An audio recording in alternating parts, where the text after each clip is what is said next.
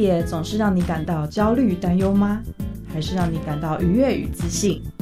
在这个性别多元的世界里，多爱自己一点。让我们支持性别平等。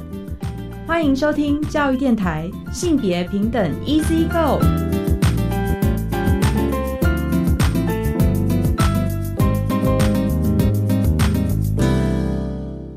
欢迎收听教育电台性别平等 Easy Go，我是玛丽。不知道大家这一拜过得好吗？啊，这礼拜啊，我其实就回想到，因为身旁有很多朋友又要出国了，然后我上个月呢，其实也才刚去完日本回来哦，然后心情非常的轻松，加上很久没有坐飞机了，所以一坐飞机就觉得心情非常的愉快哦，然后觉得很开心，终于又有可以出国的这样的机会哦。但同时我也观察到，其实像空服人员的服装，好像一直以来女性空服人员都是以裙装为主哦。但呃，其实像各行各业里面也会有一些制服相关的规定，比方说女警哈，警察人员在过去其实也有规定，比如说出席这种国庆日啊，或是那种很大型的那种会议场合啊，或者是宴会场合的话，这种活动上面女警都要着裙装。可是这个法律呢，其实已经经过修订了哈，就是警察服役的条例是经过调整的。可是像空服人员，他们的工作，比方说要在走道上移动，或者是要送餐，可能要是蹲下来拿东西之类的，穿着裙子，特别还是窄裙哦，可能蛮不方便的。所以我那时候也在想着，哎，为什么这些就是不同的职业里面，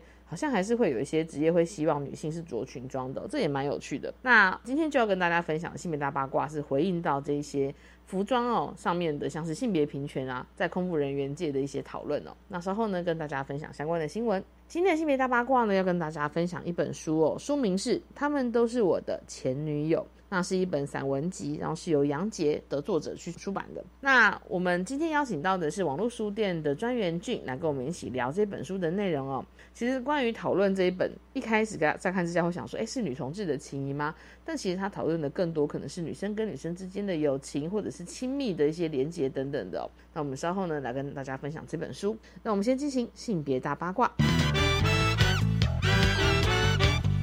别大八卦。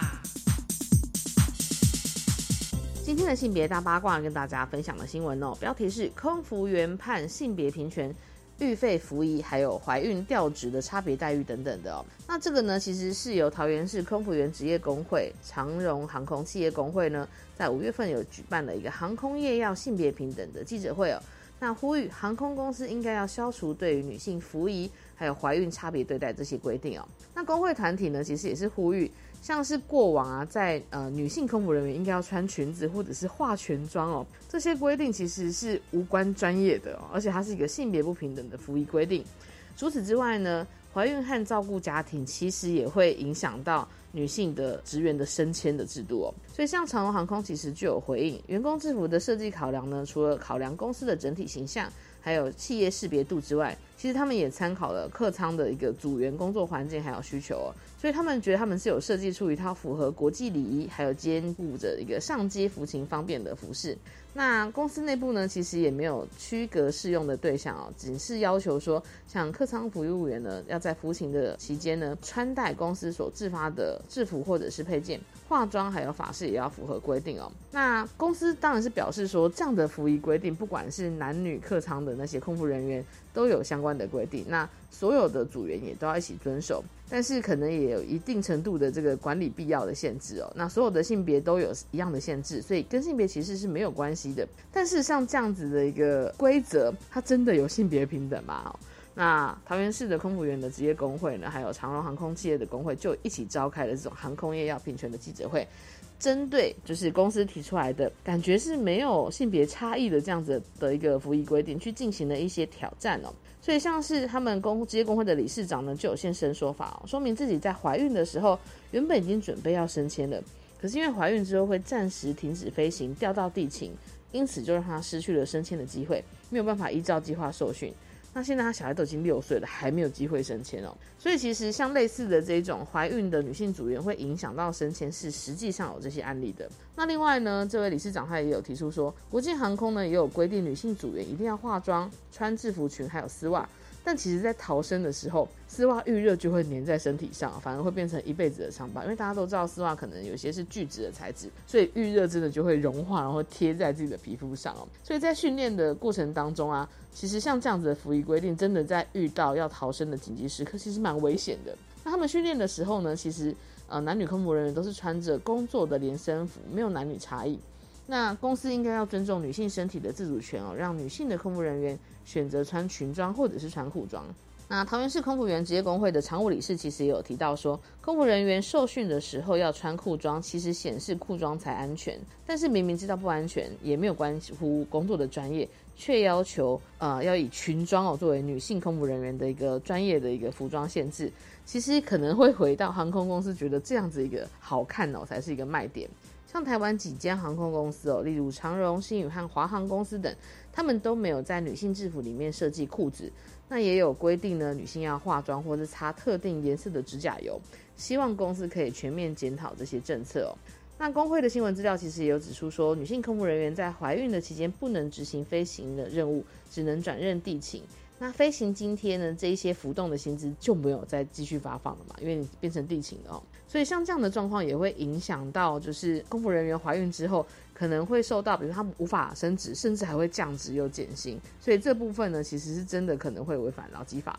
所以像我们有时候呢讨论到性别工作平等法的案例呢，也会提到蛮多职场的不平等哦。但是像这种，比如说空服人员，或者是有一些特殊的行业，可能他们会认为啊，我们都有共同的服役要求啊。可是大家看，女性的服装里面没有裤装这个性的选择，可能就反映着这个平等之路，我们还有很多需要努力的部分哦。好的，以上呢就是今天的性别大八卦，稍回来性别慢慢聊。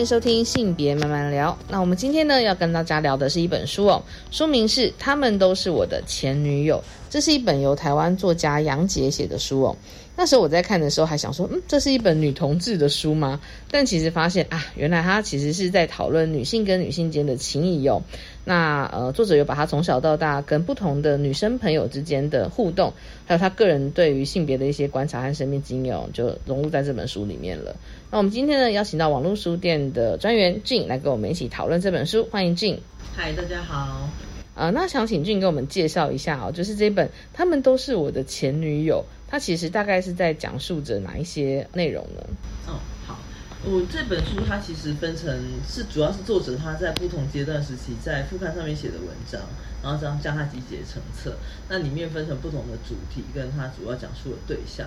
那呃，其中有一篇最著名的应该是大家都知道、有听过的一本一篇文章，叫做那个我的女性主义的第一堂课。嗯，那个时候有引发了一些讨论。对，那当时有看到这篇文章，玛玛丽那时候也有看到，也对对对对对，怎么样的作品？没错，我当时候其实是应该说注意到这本书，是因为呃这一篇文章啊，我的女性主义的第一堂课，其实在二零一九年的时候就刊登在网络上嘛，然后就引起蛮多的。不同的注意和讨论的，那正如我呃，就是一开始看到这个名称的时候，我就想说，嗯，这是一个在做性别研究的学生写的文吗？像是我跟女性主义的相遇啊等等的。后来发现内容完全不是我想的样子。嗯，是。那我觉得特别的是，因为讲到女性主义，你通常是想到经历了什么事情嘛？那的确对她来讲，她的第一堂女性主义的课，就是她一个在她生命中非常重要的一位前男友。带给她的，嗯，那他这个男友呢，主要就是一个，嗯，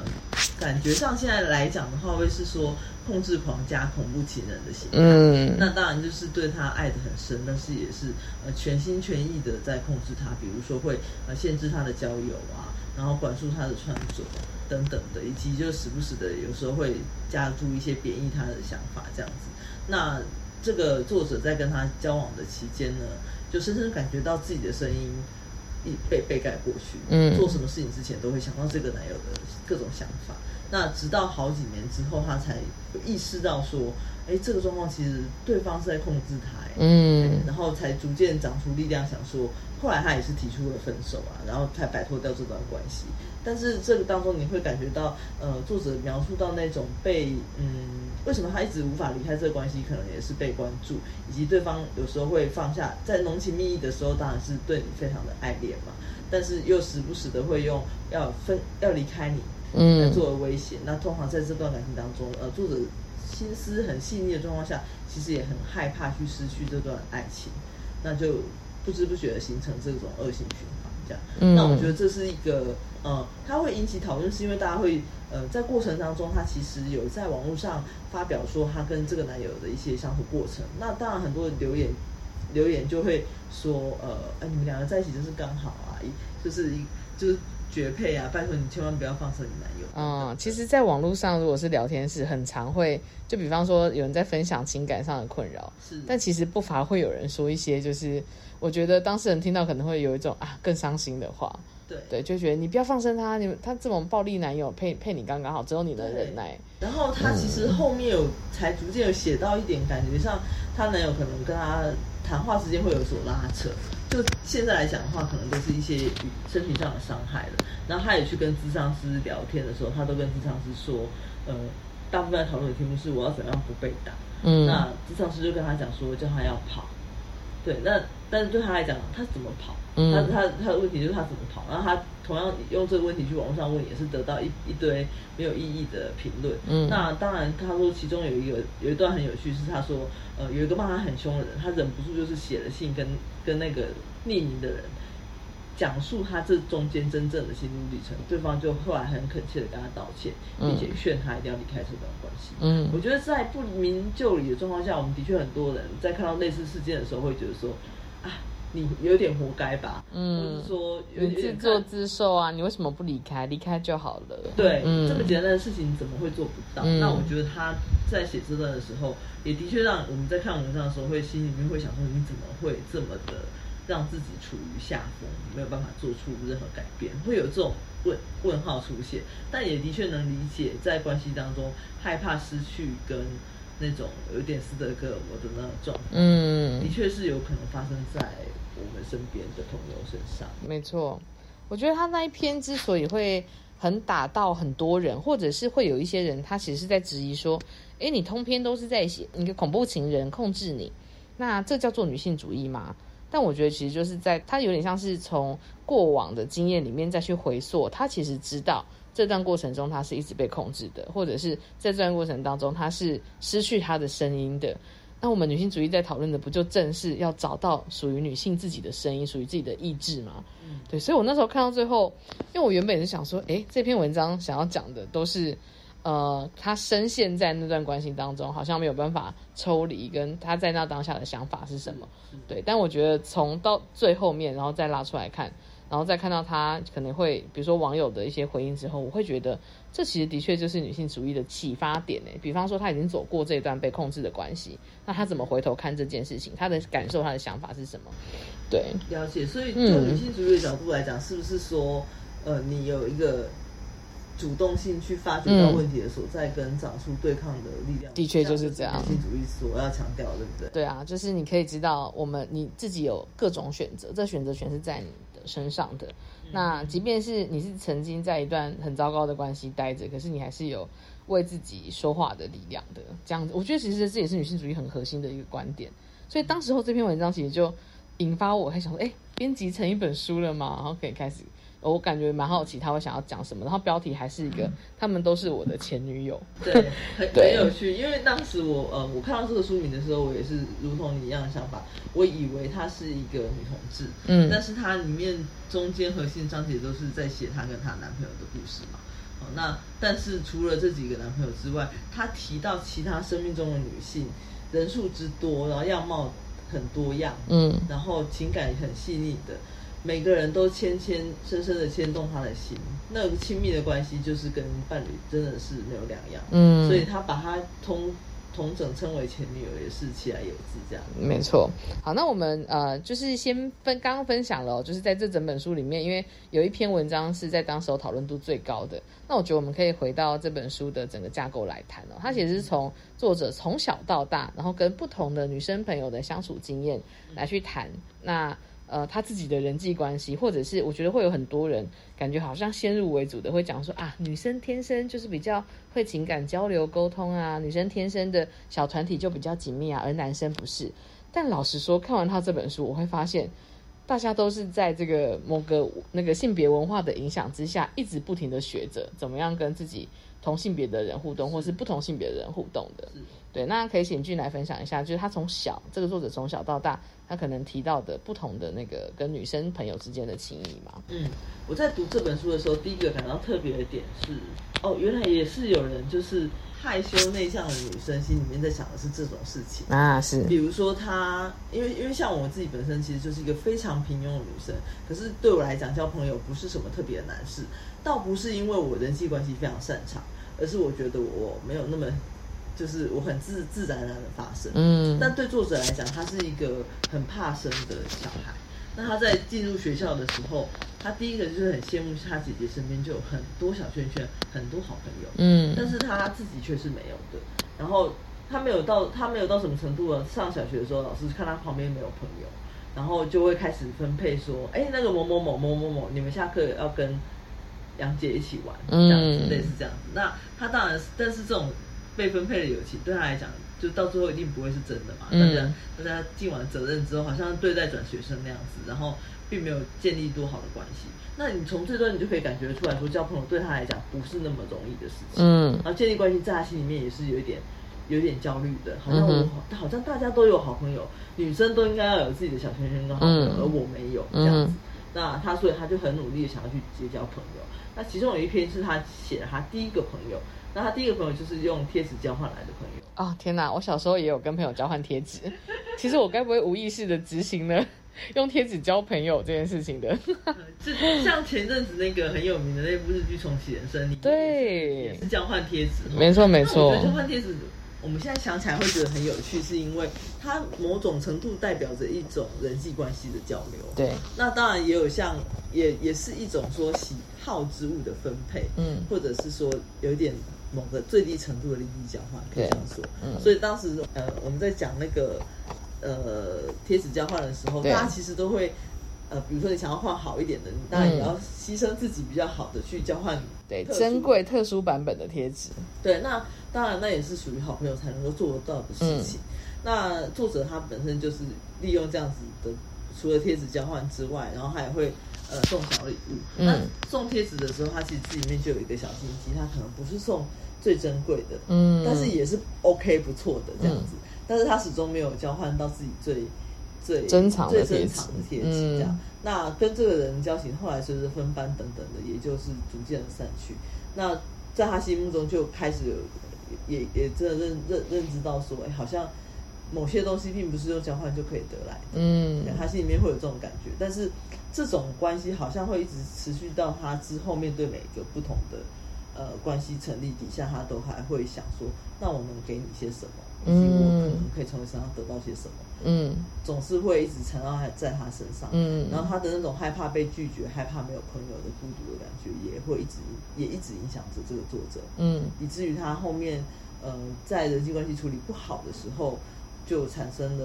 很大的退却。嗯这我们后面可以再讲到他后面人际关系的退化。嗯哼，我一直都在思考哈，因为其实像我们过往在讨论一些性别，比如说男孩和女孩的教养这件事情上，因为会有很多人会讲说啊，好像观察到小男孩没有特别教，小男孩跟小女孩的那个沟通模式很不一样，感觉小男孩就是大家如果有看过那个那些年我们一起追的女孩。就感觉里面那个男生处理问题的方式，就是我们办一场打架大会之类的，就是感觉是用这种形式来去做处理。那我好奇的就是，看男生到大学，跟从小班到大学，感觉处理的模式都是，就是跟情感这件事情上的连接，好像是可以很坦率或是什么的。那这些东西其实，呃，是感觉有点像是，因为应该说很多人都会讲说，那那是不是比如说天生就这样？可是我觉得观察到的可能更多会是在整个文化，我们对于不同性别的想象的这件事情，也会加在孩子身上。他们观察到的，可能男性的沟通模式和女性沟通模式就会不太一样。对，所以回到像刚刚俊说的这种，就是女生跟女生间建立关系有一些微妙的，就是呃要怎么样互动，然后怎么样去交流的那些东西。我也一直在想，他到底是就是，比如说小朋友是观察到什么东西而来，还是孩子的小圈圈当中真的会有这些交流啊，或者是有一些互换的这件事情上产生的这种，就是那种亲密感建立的这种互动的的小规则。嗯，对我一直觉得蛮好奇这件事情的。嗯，我觉得人际关系在男小男生跟小女生，也许真的有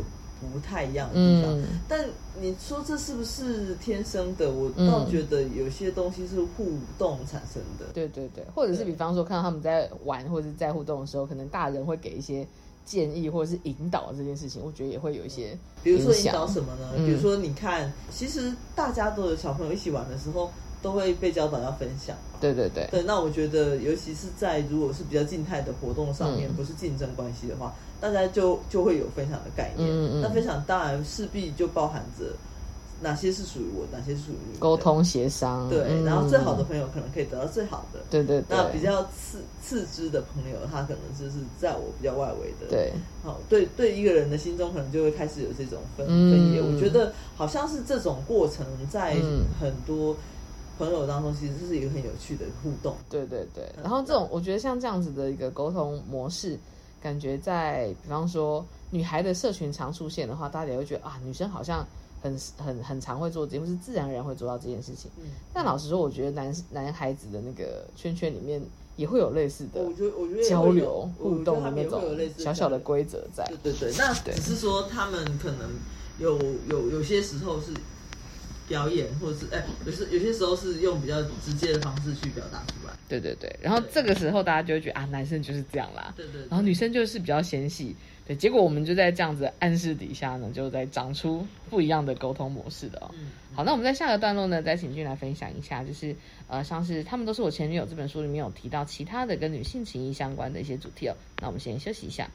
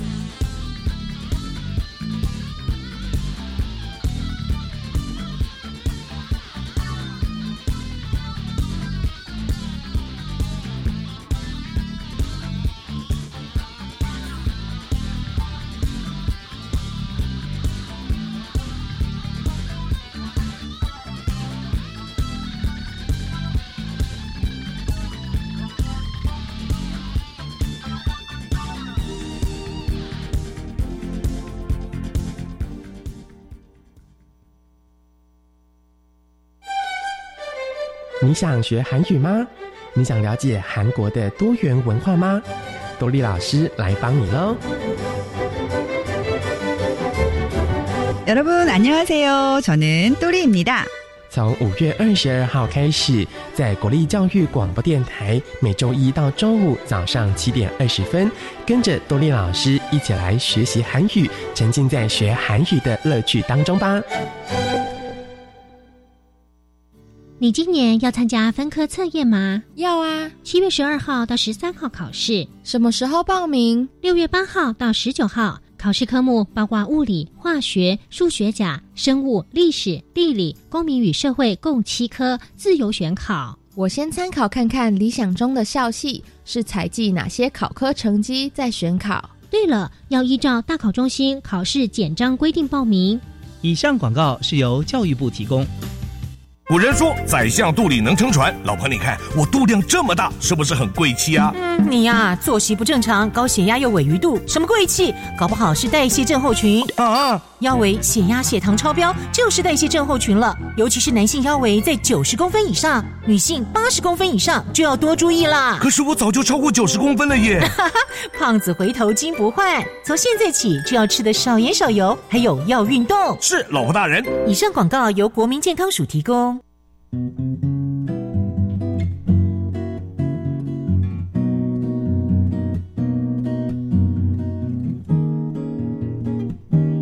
是苏命苏米恩，你现在收听的是教育电台。哦，朋友们就爱教育电台。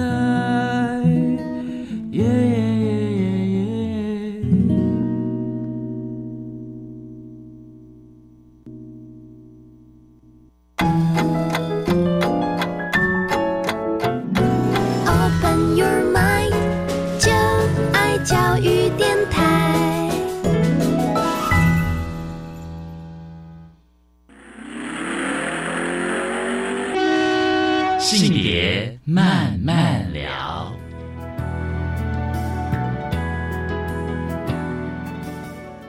欢迎再回到性别慢慢聊。那我们今天聊的呢是一本书哦，书名是《他们都是我的前女友》，作者是杨杰。那这本书呢，如同我们刚刚前面介绍的，我一开始以为它是一个在讨论女同志的关系的书，但后来发现不是哦，这个是作者在呃思考跟探索他跟生命当中，她作为一个生理女性嘛，她跟生命当中这些女生朋友的关系，那中间也有谈到她，比如说她也是进入异性恋的关系哦，亲密关系当中，那有一些不同的观察。那她之前受访的时候，其实是有提到、哦，就是我们的社会呢，基本上还是用异性恋的规则所建立的。所以年少时你跟某个女孩建立了很深刻的关系，但这个东西往往都在你们进入父权体制之后就被稀释了。我觉得这是为什么他会想要写这本书的原因。哦，对，那其实他在成长过程当中，像刚刚俊有分享到，就是他梁姐有写到说，小时候交换贴纸啊，然后跟朋友就是有一些呃，感觉是不是要用互动或交换才能培养起来的亲密关系哦？一直到他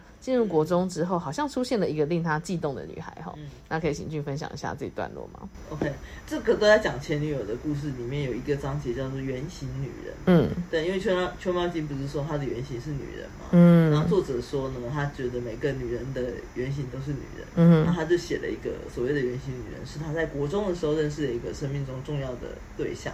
叫做 M 这样子，嗯那就是一种很呃。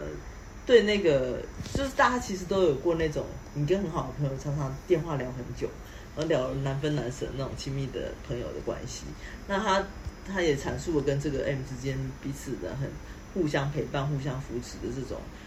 连结。那过程当中，呃，他一直有觉得两个人很亲密，但是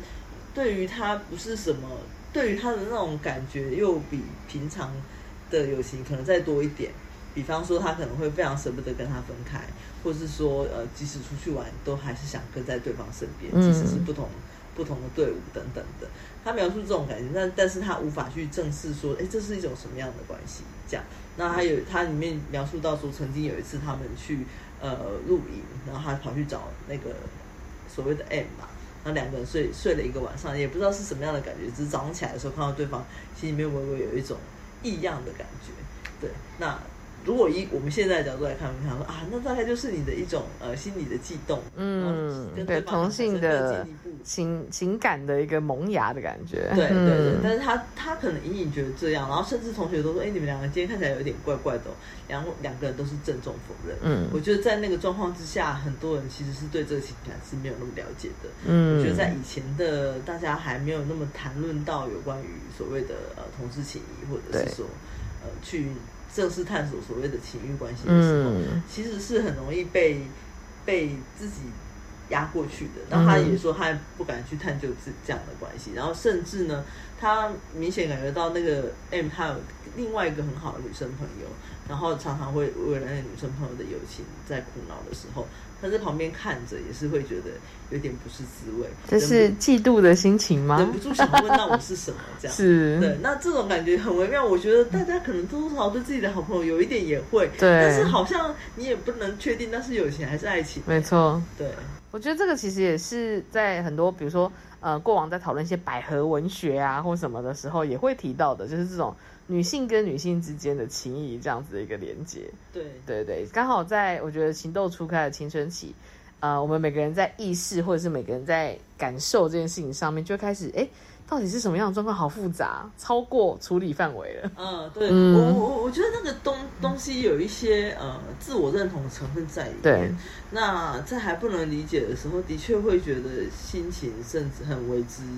牵引。对对对，然后但他不敢承认说，我啊，不应该说他当时候也没有觉得我要来探索我是不是一个女同志或是什么的，就可能是如同他说的那个女性情谊在异性恋的环境当中，可能就某一种程度被稀释，或者是我觉得另一个角度来看，异性恋的那个脚本其实比较多是一个，就是你知道全体的假设，就我们大家都是异性恋。对，那在这个时候，对一个孩子来讲，对一个国中生来讲，他如果发现自己好像对同性的朋友有悸动的话，他要怎么解释这个心情？嗯，是，嗯然后然后这里也有也有另外一个点，比如说大家会觉得说，哎，女生就是爱嫉妒，然后女生就是爱嫉妒，好像发生在爱情身上很合理，发生在友情身上就是你很小心眼。啊，是，对，但是其实我我我倒是觉得那种占有跟嫉妒的心情啊，不完完全全是爱情啦。嗯那有时候你对一段关系很珍视的时候，你有时候也会产生这种心情。嗯对，那只是我们的社会当中习惯用所谓的爱情去定义它。嗯那就像我们之前在讲，呃，如果是在百合的文学里面讨论这件事情的时候，其实那是一种很深的羁绊，是独一无二的。那它不见得是那种。呃，就是双方彼此认定这件事情，对对，但我们不一定是恋人关系，不一定啊，嗯甚至也没有没有想要进一步成为恋人关系。可是呃，你是属于非常独一无二的嗯哼人这样子。那我觉得在呃很多国中时期，大家可能没有这种想象，就很单一的就会只是觉得说，呃，那那那我应该就是跟男生谈恋爱吧，嗯类似这样的想法去，他就就像作者他也没有办法再进一步的深深去问说，那我对这个 M 到底是什么样子嗯的感情？直到他们到长长大之后，他还是始终没有问他说，哎，你有你有没有喜欢过我？即便这是他在在他心里面是一个呃很重要的问题。嗯，对，因为其实他之前受访时有提到说，哇，如果现场有一个斑马王子跪下来跟他求婚的话，他应该还是会说，好，那我要嫁给你。对，即便心中对女生的朋友曾经有过悸动，或者是对于很多生命中的女性有很深的连接，可是在这个异性恋假设的社会里面，可能大家更能接受，或是他也会觉得啊，那或许呃，我对，比如说他说他怕女生，但他不怕男生，对，他跟男生的相处互动反而还比较没有这种就是很紧绷的感觉，但是没有怕，说不定也就是好像你你不会呃，应该说更他更在意女生朋友的这些状态，我觉得这也超微妙的。这这这点真的非常微妙，因为他从头到尾把女他害怕女生讲到很像害怕洪水猛兽是或是怕怕什么怪兽的那种感觉。嗯我觉得那个影响力绝对不止不是单单于他完全不懂得跟女生相处。嗯，这样，因为有些有些人会说他自己个性是比较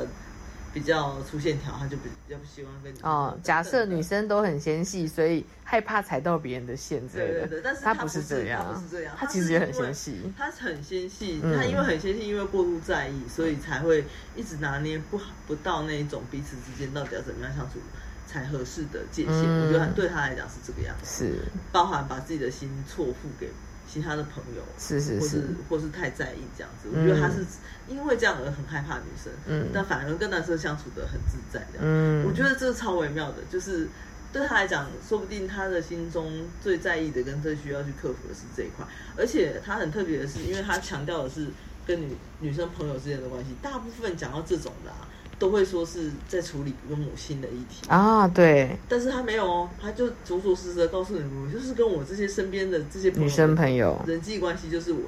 的一个大课题，嗯倒不一定跟我的原生家庭有什么太大关联。这样子，嗯哎我觉得这很很很特别的地方。就是我觉得他在描述女性的关系，在现在这个异性恋的社会底下，还嗯能够再进一步去探讨。即便我觉得很可惜的是，他书中的这些重要的女前女友们，现在大多也都跟他没什么联络了。嗯，对对，因为异性恋前提的假设的意思就是，一个女生就算你有再好的朋友啊，你总有一天会结婚的。你结婚之后，你的人生重心就是在老公跟小孩身上了，你就进入到这样子的模式里。那这些女生朋友对你来说，有比你的家人重要吗？有比你老公重要吗？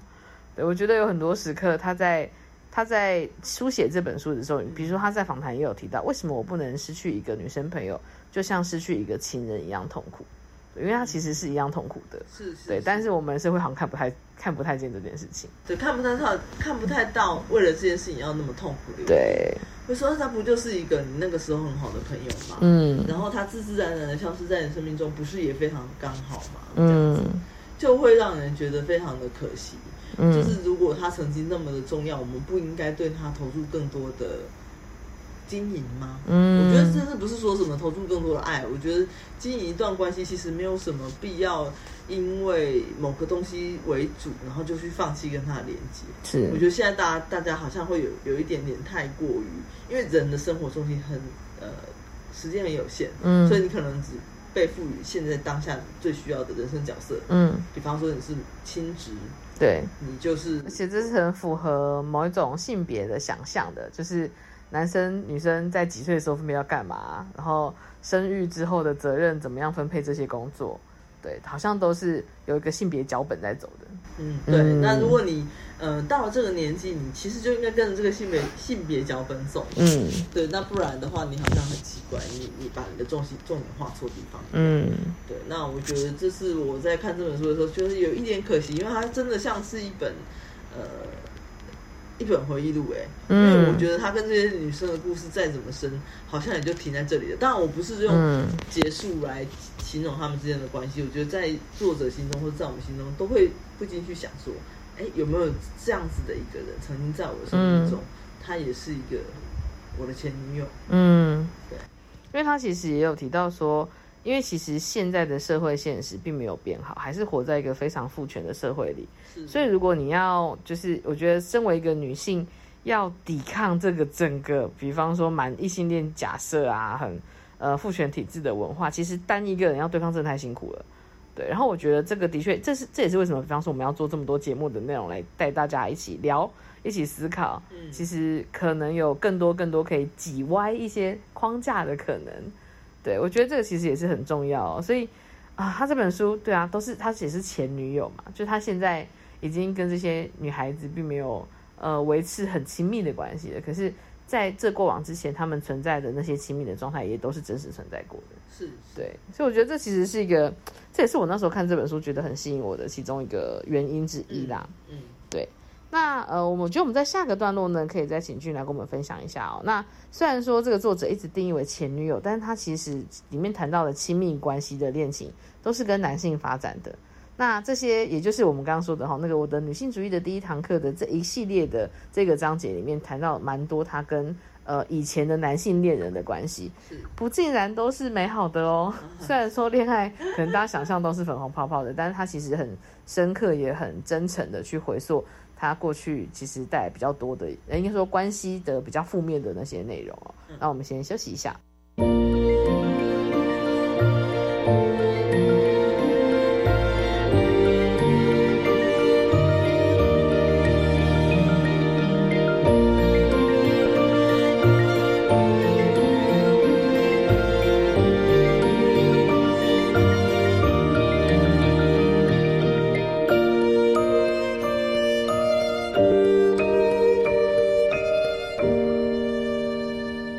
回到性别慢慢聊。那最后一段呢，我们还是要继续聊一下哦，就是他们都是我的前女友的章节里面呢，有谈到、哦、作者其实在他呃，应该是在跟某一个很亲密的女生朋友的关系有受挫之后，他开始转而投注在异性恋的恋情当中了。然后有了像我们刚刚一第一段一开始介绍的那个女性主义的第一堂课、哦，可能碰到一些有点可怕的男友。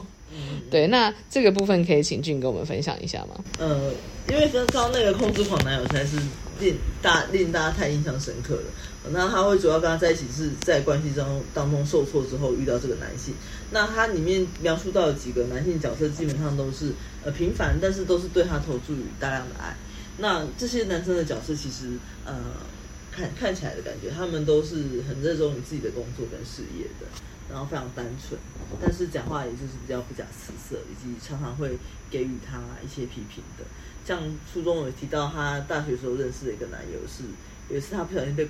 困在电梯里了，然后她到处求救嘛，然后后来她男朋友也被找来了，然后但是她男朋友劈头，因为这件事情弄得全校的人都知道了，这样子，因为那个电梯是被说不能使用的，然后她就不小心使用了，不小心使用了之外还。还被困在里面，就非常穷。然后那那个男朋友那时候也说：“你干嘛找我来啊？是我我还在做我的事诶，师傅不就来了吗？”哇！但是被困在电梯，应该蛮害怕的。对，然后他那个时候心里面就觉得说，他他其实可以一直被困在电梯里。如果外面的这段爱情那么的不见天日的话，哇，这么的，他他的究竟要求什么这样子？因为他其实被困在电梯里面，那感觉是蛮慌张的。嗯哼，但得到了这种这种男友的这个回应。那这个回应绝对不是第一个，然后他在另外一个状况底下，嗯，他在台风夜跟一个男友也是一起共度了一个台风的晚上，但是那个台风夜让他也毅然决然的离开她男友，因为那那时候他们刚刚好到他们自己的，他到她男友的旧家，结果呢，因为台风夜外面下的雨很大，大到像什么呢？像那个呃寄生上流那样子的雨，哦，然后他就离不开那个房子，但是结果跟他妈妈共处一室状况下。呃，他睡眠品质睡得非常不好，他就很想要安安静静的睡个觉，然后想跟他跟他男朋友说，我想要回去，但他男朋友说你就忍一忍，忍一忍，然后完全不愿意去跟自己的妈妈沟通，说可能小声一点啊，或者怎么样，让让女朋友好睡一点之类的，然后就这样整晚他都没有办法睡着，白天他就各他就单独离去了之后，那个男朋友就痛痛骂他是一个自私不懂得变通的人这样子，然后他那个时刻也在在的感觉到说。就是有人无法共患难，嗯，或是完全就是不在意，我就只会叫我忍一忍而已，然后不把我的需求跟感受提出来，嗯，这样子，那他要跟这样的人继续走下去吗？对，那即便知道这个人有很多的优点，那一个晚上他好像也有意识到说这段关系不能继续下去了。我觉得这边有看出来，他有在关系当中逐渐找出到那种我要以我自己的想法。我我要在意自己的感受，即便我更害怕被抛下，可能我这时候如果不去处理它，我会得到一个不被受重视的关系。是，对，这是我觉得他在这跟这些故事当中，我逐渐看到他的一些让我很去反思的空间。因为我当下会觉得说，哎，你你总是能够做点什么吧？然后也逐渐去做出一些改变。嗯，的确，对。那他其实，在这些关系当中，我觉得有一个蛮重要的点是。呃，其实像他碰到很多冲突，或者是很多他的意见没有被聆听的时刻，对，那也会让他回去呃思考他自己的需求是什么。是对，那这的确就难怪他会放在那个女性主义的，就是第一堂课，或者是慢慢长出自己的想法、自己的需要这件事情上。嗯，对。然后有一个特别的点是在这个章节里面，她总是让我印象深刻的是那些她男朋友批评她的话。还有她，那些男她男朋友批评她的话，每一句我看起来都觉得非常的赤裸跟伤人。然后他其中描述到说，他被批评到，他有一阵子看电视剧，看到别人骂什么贱货、没家教等等的，他都觉得非常的刺耳，因为那每一句话都是像她男朋友会骂她的。嗯，我那那个时候我就觉得那个感觉，就像我看到她书中的那些男朋友对她讲的那些话，我觉得好像也是在批评一个女生的。做出来的任何事情就会被人家说，哎、你你好爱现，你好做作，或是嗯你怎么那么自私啊？嗯你都不会懂得顾全大局等等的，或你好粗鲁等等的，嗯就是各种要告诉你说你做的不符合标准，我不要爱你了，嗯，或是而且她的喜欢你的那对种感觉。她的男友们就是攻击她，让她觉得很受伤的那些话，都也跟就是那种对于女性的道德或者是性的刻板印象很有关系。攻击她是个烂货，攻击她品性不好等等的。嗯，对我觉得那个也蛮性别刻板印象，但很常见。是对，就是但是这个出现在亲密伴侣之间的指责上，我觉得会非常非常伤人欸。对，然后我我我我觉得更可怕的是，他描述的每一个男生都那么的平常哦。嗯，没错，就是我觉得他一定生活在我们身边周遭，只是我们没有发现而已。嗯就是他可能是我们每一个人身边那个看起来可能对你很很在意你，但是其实是有时候会贬义你或是不重视你需求的人。是，对，哎，这才是可怕的部分哦。对啊，对，但还好他从中有观察到一些女性主义的呃视角，或者是他长出了这些力量哦。嗯对，那在书籍的后半段，当然还是会有一些呃，他在回溯到他跟他不同的时期认识的女生朋友，可能又会出现，还是可以出现欢乐或者是那个互动的那个有趣的部分啦。嗯，对，所以我觉得当他开始意识到这些呃性别的，比如说女性主义带给他的刺激，或者是他反省到父权文化里面他可能默默承受了哪一些被要求要承受的事情之后，他还是有长出自己的力量，跟还是有在呃观察跟其他女性的关系，这也蛮有趣的。哦，后面他采取了一个方式，我觉得很特别的是，他因为知道自己呢，呃，一直受困于这个女性的课题，所以他到了念研究所的时候，他就决定说，我不要这种独居生活，我也不要这种跟男朋友之间是这样的关系，我要搬进去宿舍里面跟其跟女生住在一起，我要 我要成为一个大家心目中的好室友。你不觉得很妙吗？就嗯就是有人会，他真的是完全采取洪水法去面对他对女性的恐惧。真的那这时候呢，他呃，其实他他刚开始的时候比较衰，因为他遇到了两个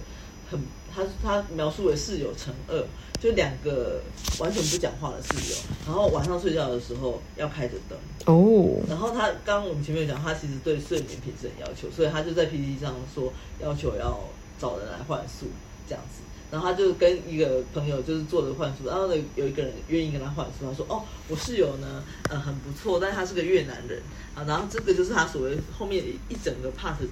一整本书当中最欢乐跟最有趣的地方，就是这个越南室友。哇，对，然后因为这个越南室友跟他作息很接近，即便他们语言不通，但是越南室友呢就是一个很开很开朗的人。然后他们两个人有一天也意外的发现到彼此在读的同一本书是张爱玲的书，然后不同的语言翻译成了张爱玲的书，然后他就说：“嗯你到哪里能够找到跟你看同样书的人？”哦，这倒是对，然后呢，呃，我觉得那个语言不不通，反而让他们之间呃没有那么多的沟通以外，还有一种安心的距离。嗯这是他后来描述的。那是里面很有趣的是，因为他其实是个性上比较稍微孤僻一点的人，所以他当然有描述到，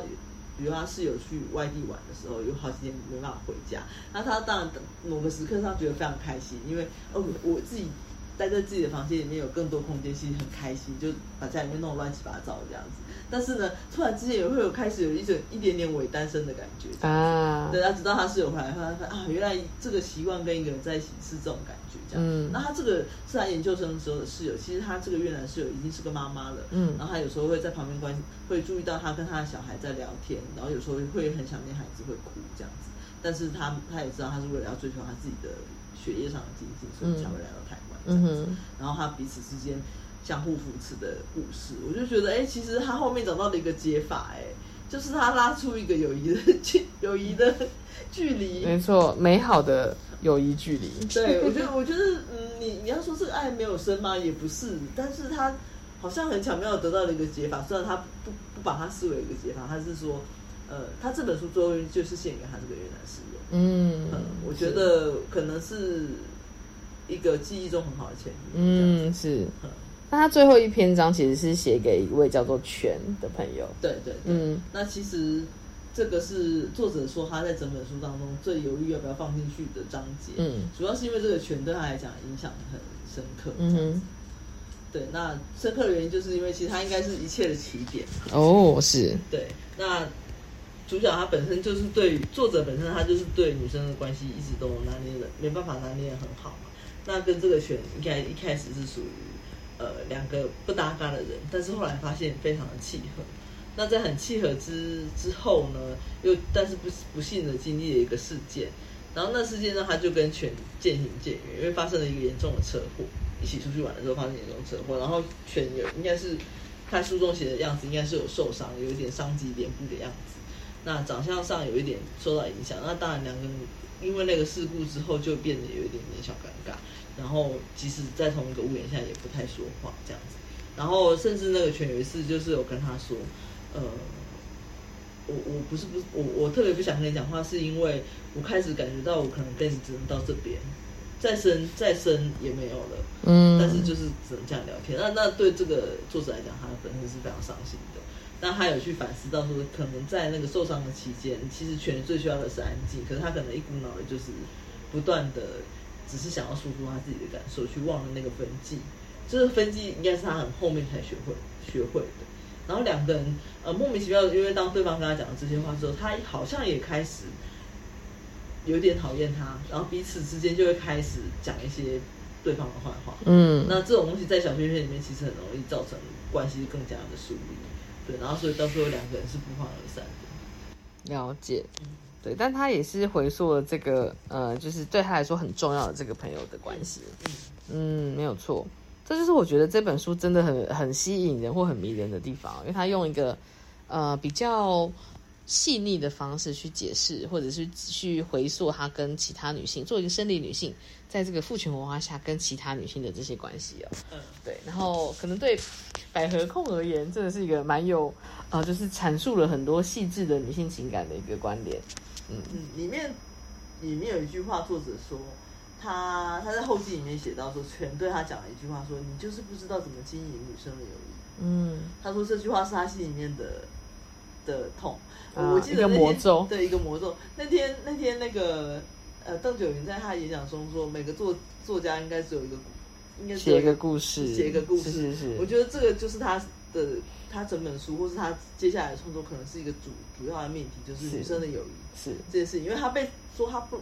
不懂得怎么经营女生的友谊嘛。嗯我觉得这句话非常值得反思的是，我们懂得经营女生的友谊吗？对，作为女生，你就懂得经营女生之间的友谊吗？或者女生之间的情感关系吗？他是天生就具备的吗？对，或者是人类只能经营，或是成年人只能经营亲密关系嘛？你有没有跟你身旁的女性的朋友，还是可以维持到很很亲近的，但是是不是爱情的这样的关系？或者是他可能亲密到让你不确定这个亲密感受跟爱情有没有得比？其实是有有各种可能的关系的存在的。是对，但我们活在一个充满浪漫爱的世界里面，大家可能都忘记了，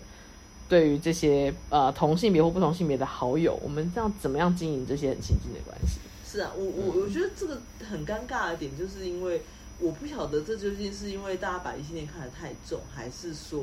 把友情看得太浅。嗯，就是常常你要分一个主从的时候，你会感觉到那什么才是最重要的。如果一旦陷入这个迷失当中，有时候就会让你有一点分不清楚说，那现在究竟是要去贬义爱情，崇尚友情吗？好像又不是这样。对啊嗯，就其实就是这些都是人类很重要的情感。是是是，所以有机会的话，其实我们也可以再分享类似的一些作品给大家哦。我们来讨论看看这种，比如说之后也可以分享男性跟男性之间的一些亲密感怎么样维维持，女性跟女性亲密感怎么维持的一些相关的书籍讨论了。嗯，好，那今天非常谢谢俊来跟我们一起呃导读这本书哦，呃，他们都是我的前女友，谢谢俊。拜拜，好，谢谢大家收听我们今天节目喽，拜拜。拜拜。